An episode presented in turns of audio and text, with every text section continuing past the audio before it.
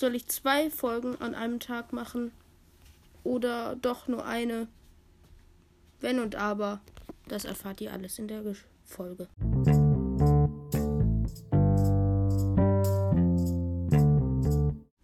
Hi Leute und herzlich willkommen zu einer neuen Folge auf meinem Podcast. Und äh, wie ihr schon seht, es ist meine dritte Folge heute auch. Aber ich möchte heute darüber reden, soll ich zwei Folgen pro Tag machen? Ähm, ja. Also es ist aber nicht so. Also es gäbe aber ein Wenn und Aber. Also ich kann ein. Also ihr habt jetzt 14 Tage Zeit in der Abstimmung abzustimmen. In der Zeit werde ich aber zwei Folgen pro Tag machen. Ähm, ja. Wenn ich weiter eine Folge machen werde, kommen weiter Videofolgen und manchmal Audiofolgen und so weiter.